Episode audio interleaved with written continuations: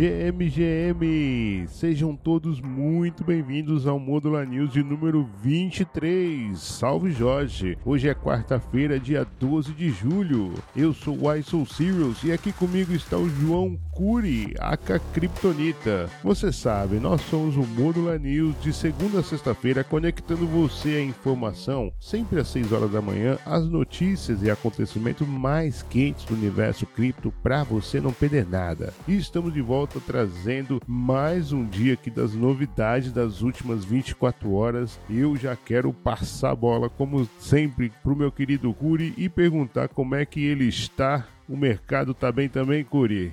Fala, Uai, fala galera! Animado para estar aqui mais um dia. Uai, eu sei que você tá animado por aí, mas o mercado tá, tá tudo tranquilo, cara. A gente tá vendo aquele mar, aquele mar que vai e volta ali sem movimentos é, interessantes assim serem narrados. Nas últimas 24 horas, então, o Bitcoin subiu pouco mais de meio por cento, ficando hoje na casa dos 30.600 dólares, e o Ether seguindo um caminho quase que similar, se mantendo quase estável ali, uma queda de 0,1%, então nem podemos falar que é uma queda direito, ficando hoje ali na casa dos 1.877 dólares. Então, sem grandes animações por aqui, uai. É, em compensação, algumas altas fizeram uma, um bom dia na, no dia de ontem. O índice de medo ganância deu uma leve subidinha. Ontem estava 56, hoje 57, mas de todo modo o mercado continua em ganância. Eu quero trazer aqui uma, um alerta para você com dados on-chains, o aumento aumento no Open Interest, ou seja, aumento de número de contratos de Bitcoin. Então, isso significa, após as liquidações que nós tivemos na semana passada, com aquele pump and dump massivo, que nós narramos aqui para você, inclusive, é, aumentou o Open Interest, ou seja, o pessoal se alavancou mais no mercado, está mais alavancado no mercado, e quando isso acontece, né, Curi, a gente sabe que a volatilidade acontece. E arrisco até dizer que tem mais shorts para ser liquidado do que long longs, portanto, acredito que a gente vai ter aí, quem sabe, quem sabe, renovar a ATH do ano, quebrando ali os 31.500. Vamos lá ver esse movimento. Olha, Uh, mas chega de dados on-chain, vamos falar de notícias. Curi, o que, que você me traz por aí? Uai, já vou começar com um drama, né, meu velho? Não tem como deixar passar um dia sem esse mercado louco aqui, trazendo mais novidades e história pra gente. Essa aqui o pessoal que tá ouvindo a gente vai gostar. Ontem a gente mencionou então sobre a empresa Arkham Intelligence e com a proposta nova deles de criar a primeira exchange de inteligência on-chain do mundo, ou como o Crypto Twitter está chamando, o Docs to Earn, ou o, a exposição to earn ali, digamos assim, exponha e ganhe. É, acho que esse é um novo conceito ali que está sendo criado na comunidade do Twitter, né? Ontem a gente já tinha mencionado que a comunidade não gostou muito desse produto novo, dessa primeira exchange de inteligência, mas parece que o buraco é mais embaixo. Segundo novas especulações e alegações postadas pelo perfil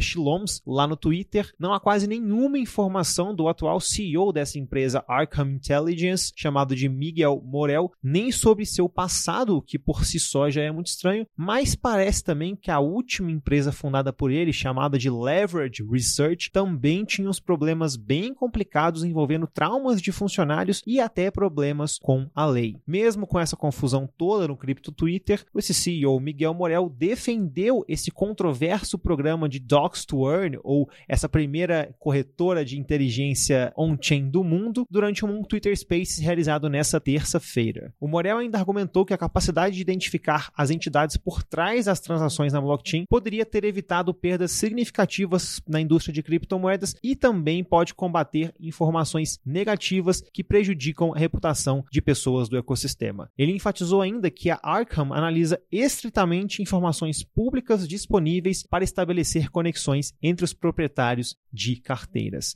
Eu não sei você, Uai, mas eu tenho visto grandes players que eu respeito no ecossistema bastante preocupados com essa nova corretora e com essa empresa, até mesmo vi algumas alegações de ter pessoas do FBI e da CIA por trás do projeto, sejam como investidores ou como apoiadores. Então, essa novela tá longe de acabar, mas eu tô ficando preocupado, hein, Uai? Pô, a gente falou disso ontem, né? Da privacidade ser a questão chave. E agora CIA e FBI, olha, isso daí tá parecendo mais uma, uma, um seriado da Netflix. Que doideira isso daí. Enfim, você sabe quando onde há fogo há fumaça, né, Corey? Acho que o melhor Exatamente. a gente fazer é, é mesmo ficar olhando, desmembrar esse movimento aí e é, não não tá exposto, não, enfim. É, fica aí o alerta desde já, mas se tem uma coisa que a gente traz aqui no Modular News é babado. A gente gosta do babado no Cripto Twitter. Bom, deixa eu trazer a notícia do institucional aqui, Curi. Fundos de criptomoedas crescem 470 milhões de dólares em três semanas. Somente na última semana, os institucionais alocaram 136 milhões de dólares em fundo com exposição a criptomoedas, é o que revela dados da CoinShares. Os investidores brasileiros no entanto, foram novamente na contramão, retirando 500 mil dólares desses instrumentos de investimento. Já que a gente está falando de institucional, deixa eu trazer uma outra notícia também interessante. Mercado de custódia de criptomoedas movimentou 448 bilhões de dólares em 2022. Quem afirma isso é a empresa de consultoria PricewaterhouseCoopers, cita, que cita um aumento no interesse de stake de criptomoedas e NFTs como os principais desenvolvimentos do mercado de custódia do ano passado. Se a gente pensar que em 2022 nós vínhamos de uma capitalização de mercado de 1 trilhão de dólares lá em novembro de 2021, 448 bilhões é um número bem significativo, indicando, né, Curi, que guardar a palavra-chave não é muito a praia dos institucionais. Curi, é, uai, isso aí é bem complicado, um valor muito significativo para a rede aí. E, é, cara, esses valores são, são muito altos, não é brincadeira não. Fiquei feliz de ver esse interesse em staking aí, em tokens não fungíveis, como novas tecnologias aí que estão criando disrupções no mercado, mas igual você falou, não guardar a chave privada, a gente sabe que não dá, né, uai? Isso aí já tá, já tá muito para trás e já acaba até enfraquecendo as próprias, as próprias pessoas ali por trás, né, uai? Então, temos que educar até os investidores institucionais é isso mesmo, é? é, olha, eu acho, eu acho que eles não estão muito. Não é a praia deles mesmo, não, sabe? Acho que tanto é que, por exemplo, é, uma das últimas parachains que se alocaram lá na Polkadot foi uma, uma de, de uh, custódia de Bitcoin né, na rede do, da Polkadot. Então, eu acho que é um setor que vai, vai prosperar muito ainda, porque os, os caras não querem saber é, disso daí eles querem estar exposto com segurança, entendeu? E aí, se tem alguém lá que fala que faz isso com segurança, acho que eles vão, vão fazer mais isso daí mesmo, viu, Curi? Não acho que vão, vão sair degenerando aí. Por exemplo, já imaginou Warren Buffett entrando lá na Uniswap? Entrou na Uniswap, pegou, fez um swap de token, foi lá na Curve, fez um empréstimo colocou num liquid staking, pegou o token, o ativo desse token, utilizou num outro protocolo. Imagina só, né, uai? Coitado do velhinho. Exatamente. Ele não faz isso, mas ele, ele compra empresas que faz isso, como por exemplo o Nubank, né? Então, é, eu imagino que isso daí vai ser um mercado bem, bem próspero e acho que vai ser o futuro para os institucionais também. Pô, legal demais, uai, legal demais. Uai, eu vou puxar uma outra aqui também bem interessante, principalmente porque ontem a gente trouxe uma notícia negativa sobre games. Então, essa aqui vai para quem ficou preocupado ontem. Os jogadores de Minecraft agora têm a chance de ganhar Bitcoin enquanto jogam. Isso tudo graças a uma integração com startups de pagamento de Bitcoin ZBD. O servidor Satlantis temático do Bitcoin lá no Minecraft permite que os jogadores acumulem Bitcoin enquanto exploram o jogo. Isso tudo acontece por meio da tecnologia Lightning Network e dessa startup de pagamentos ZBD que eu falei, permitindo então que os jogadores possam receber recompensas que também podem ser sacadas para a sua própria carteira. Essa iniciativa reforça o que a gente está trazendo aqui há bastante tempo, da crescente adoção de criptomoedas no setor de jogos e destaca essa interseção entre esses mundos de jogos e o mercado cripto. Ai. Opa, maravilha, uma notícia bem interessante aí. Realmente, ontem nós trouxemos, e a gente até estava falando antes da gravação aqui, né? Às vezes essas empresas aí faz um mod assopra ali, meio que jogando uma, uma casca de banana, dizendo, ah, tô saindo, né? A gente, a gente viu esse movimento muito parecido com a Mastercard e a Visa no passado, dizendo que não ia, é, ia tirar o pé do acelerador e duas semanas depois está estava fazendo é, parcerias com cashback, etc. Né? Então, às vezes isso daí é só uma jogada assim para tirar o, o, os holofotes da ultra-regulação, talvez, alguma coisa assim, ou até mesmo da concorrência, né? Dizendo assim, olha, tal qual fez o Elon Musk, né? Não, vamos tirar o pé do, da inteligência artificial enquanto estava desenvolvendo a sua lá por lá, né? Então, é, realmente, eu não imagino que o game, é, o futuro do game não vá passar pela Web3, pela blockchain. E tá aí, ó, Minecraft agora ganhando seus satoshinhos. Notícia bullish. Bom, deixa eu trazer uma outra notícia bullish. Consensus lançará a linha ZK EVM na mainnet do Ethereum. A empresa por trás da MetaMask e da Infura se junta à corrida de escalabilidade do Ethereum. É, a concorrência do ecossistema de segunda camada da Ethereum continua a esquentar com a Consensus, uma empresa de desenvolvimento da Ethereum, se preparando para lançar o alfa principal da sua rede linha na próxima semana.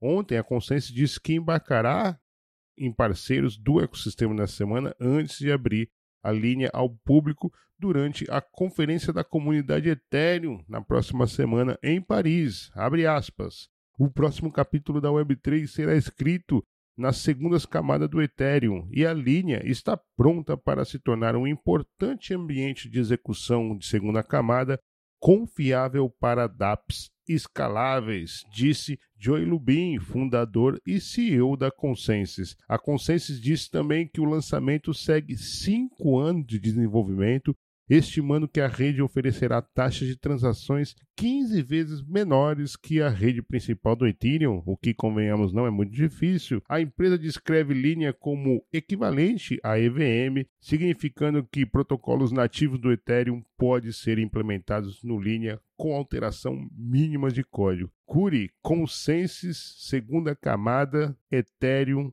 que bullish trazendo mais concorrência ainda, né? Como a gente está anunciando, é uma atrás da outra. Exatamente, muito empolgado com esse lançamento. O time da Consensus ali não brinca em serviço.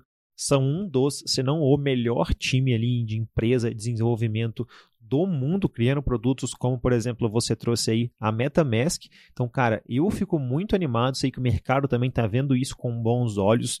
Já tem gente até discutindo o deploy de protocolos grandes que temos no ecossistema hoje na linha e é claro, pô, só de ser ali, não temos que ver quanto que vai ser esse ZK mesmo, né? Se vai ser equivalente ou se vai ser ou se não vai ser equivalente. Mas Fico muito animado, vai ser muito fácil de fazer o deployment de protocolos ali. E agora é acompanhar esses próximos passos. Acho que a Lina vai ser um grande player aí para competir com outros gigantes desse mercado de Layer 2 e vamos ver aí o quão vai abalar o mercado. Será que vai rolar toda aquele especulação de airdrop, uai? É, isso daí é a primeira coisa que a, a gente pensa, né, quando tem uma notícia dessa. Agora, Okuri, deixa eu te fazer uma provocação aqui. É, você não está achando que pode ter demasiado e que algumas vão acabar falhando miseravelmente? Você não está achando que está tendo muita corrida e de repente algumas podem falhar?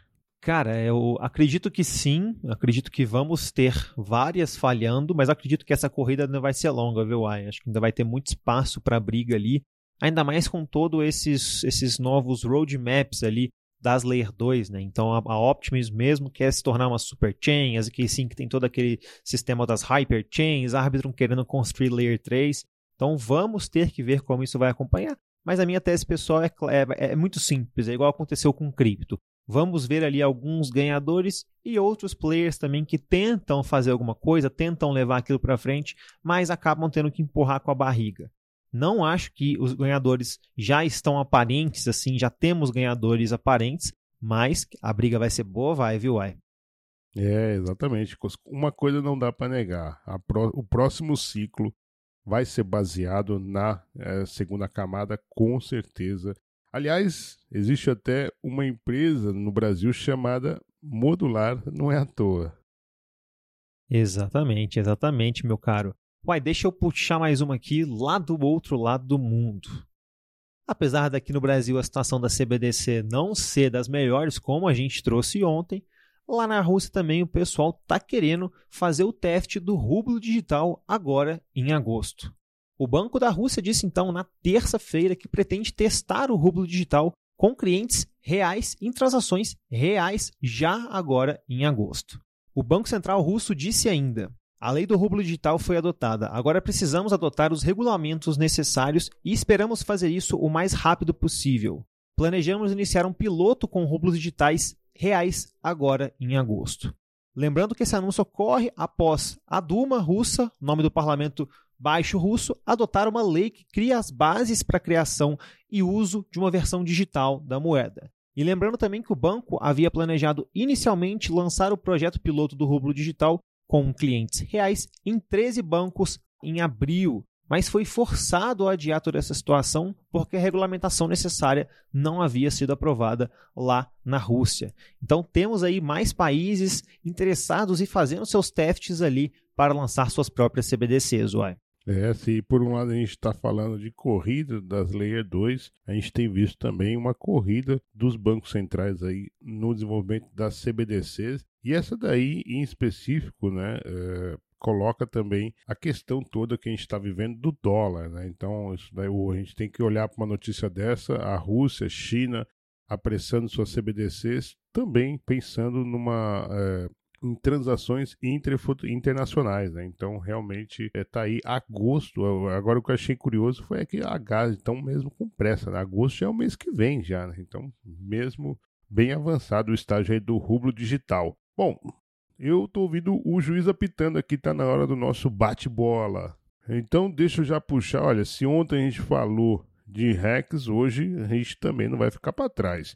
Protocolo DeFi baseado na Arbitrum Rodel Finance foi hackeado e perdeu cerca de 888 mil dólares em Ether. Um atacante conseguiu roubar 472 itens da pool de USD com juros na Rodel o hacker utilizou a função Investor Earn para forçar uma troca de ativos, manipulando o preço do ETH e realizando assim várias transações entre diferentes protocolos, ou seja, achou uma brecha e explorou. O incidente destaca os riscos de segurança associados aos projetos DeFi e ressalta a importância de medidas de proteção adicionais, ou seja, não, não, não tenha tanta exposição em protocolos como esse. Né? Lembre sempre que ao expor, existe o risco de expor ao smart contract e muito cuidado então quando estiver nesses protocolos degenerando, né, o Curi. Exatamente, Uai. E não só isso, aproveitando o, o sistema de hacks aqui que a gente está trazendo, saques misteriosos da multichain parecem um rug pull ou uma puxada de tapete, diz a Chainalysis. A Chainalysis então deu uma entrevista ao Cointelegraph descrevendo esse caso da multichain como um possível golpe, um possível rug pull ali, com base em uma análise nas transações públicas e nos problemas internos que o protocolo já tinha. Então a situação está ficando pior lá para o pessoal da multichain. Olha, e se, se essa, essa multichain vira uma novela, outra que também está longe de um final é a FTX, que abriu agora sites para os clientes resgatarem suas criptomoedas. E claro, o que aconteceu? Token FTT disparou.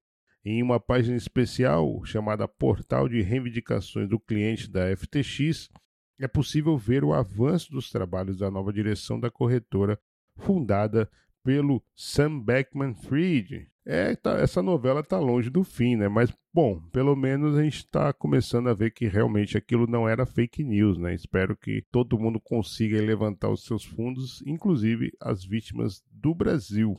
Exatamente. Será que vamos ver um desfecho positivo nisso aí? Uai, eu, sinceramente, ainda não acredito nisso. Como você mesmo trouxe lá atrás, só vou ficar confiante quando essas criptomoedas ou esse dinheiro voltar para os clientes ali, ah, para os antigos clientes da corretora, melhor dizendo. Uai, puxando mais uma aqui bastante interessante, cara. Vanguard compra 10% da maior mineradora de Bitcoin do mundo. O Vanguard Group, que possui mais de 7 trilhões de dólares em ativos sob gestão, agora possui uma participação de cerca de 10% da Riot Blockchain, a maior empresa de mineração do mundo. E aí, uai, bullish com essa, meu caro? Porra, essa daí sim eu tô bullish, cara. Se eu, se eu não tô muito bullish, até coloquei uma thread lá no Twitter sobre os pedidos de ETF de Bitcoin à vista lá na SEC. Isso daí é mesmo bullish. Boba não é, né? Com 7 trilhões comprando 10% da maior mineradora de Bitcoin, o que, que uma a vanguarda quer, né? Quer negociar com os, os próximos detentores de títulos ETF à vista, né? Ou seja, então realmente essa daí já foi, já salt, já tá à frente já, muito, muito esperta e bullish demais.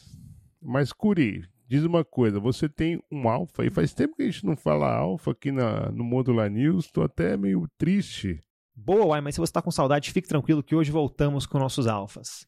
A Taiko, então, solução de escalabilidade do Ethereum que ainda está em rede de teste, anunciou na terça-feira uma nova campanha visando supostamente educar usuários sobre a Taiko de um modo interativo e divertido. A campanha anunciada pelo próprio perfil da Taiko vai envolver tarefas que vão desde seguir a própria Taiko no Twitter até realizar a leitura e um quiz de textos do Vitalik. Então achei bem legal isso aí. Cada tarefa concluída vai render alguns pontos de fidelidade que podem ser usados para acessar recompensas futuras, segundo o próprio time. Agora eu vou traduzir isso da forma com que as pessoas querem ouvir. Airdrop vai vir por aí. Participar dessa campanha pode ser uma das formas a se qualificar. A campanha não parece ser difícil, pelo contrário, então fiquem de olhos aí, comecem a cumprir ali as tasks que eu pessoalmente acredito que isso vai ter algum impacto ali no airdrop, até mesmo porque, como a própria Taiko disse, o objetivo é ensinar os, os usuários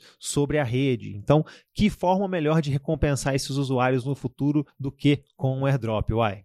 Ah, bullish demais. Eu já tinha feito todas as tarefinhas da thread que a Modular Crypto soltou na semana passada e agora não vou ficar para trás, vou fazer tudo isso daí que a Taiko está fazendo e quem sabe ficar elegível para um possível airdrop. Essa é uma pedra que a gente já está cantando aí já dele, pelo menos desde a semana passada. Bom, a gente tem vídeo novo no canal do YouTube, é isso mesmo, Curi? Estado do Ethereum, novas Layer 2, descentralização, staking e restaking, tudo isso você pode conferir lá no Estado do Ethereum com o Guelph e o Curi destrinchando o ecossistema. Muito, tá muito legal esse, esse conteúdo. Parabéns já aqui para é, vocês dois. Eu realmente sou muito fã. Eu, quando é isso daí, quando eu vejo lá, já ativa, eu já deixo a notificação ativada, Curi. Quando eu recebo ali, eu já vou correndo, porque eu sei que tem muita notícia boa e muito alfa também ali, sai dali. Olha, eu quero também lembrar, Curi, que essa quinta-feira temos o nosso primeiro interchain, que é o Twitter Space, e ninguém mais, ninguém menos que a Zcash abrirá esse Twitter Space. Convidamos o Michael, ele que é embaixador da Zcash no Brasil, e a gente vai falar bastante da importância da privacidade nas, na blockchain. Boa, Uai, boa. Só tenho mais um aviso aqui por parte da Modular Cripto. Se você está ouvindo o Modular News na quarta-feira, corre agora para o Twitter e vai desejar um feliz aniversário para o nosso querido amigo Uai. Não poderíamos deixar essa data passar em branco aí, então vai lá, manda uma mensagem para ele, enche o saco que tamo tendo um aniversário no time da Modular. Era essa a novidade, ué. Essa aí eu não podia deixar de falar, né, meu caro? Fui, fui pego aqui de surpresa, eu não, não, não vi. O que, que, que é isso aqui no roteiro aqui? Pro, foi, fizeram uma surpresinha aqui, realmente. E não é só eu que estou de aniversário no dia 12. A Modular também completa um mês no dia 12 de julho. Então, bem legal essa coincidência dos fatos. Vamos todos comemorar, Curi. Aliás, falar nisso, amanhã eu não venho trabalhar.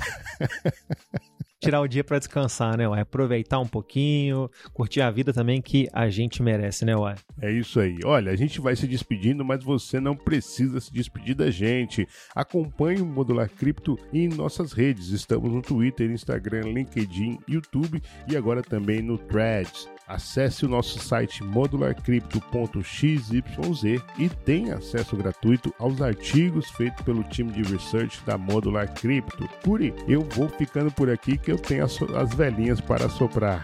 Exatamente, meu querido. Nos vemos de novo na quinta-feira. Mas antes de terminar, gostaríamos de lembrar que todo o conteúdo discutido aqui é estritamente informativo e destinado a fomentar a discussão geral. Não deve nunca ser interpretado como recomendação financeira, fiscal ou conselho de vida para qualquer indivíduo. Encorajamos fortemente que você faça sua própria pesquisa e consulte profissionais qualificados. Nos vemos então amanhã no mesmo bate-lugar, no mesmo bate-horário. Valeu!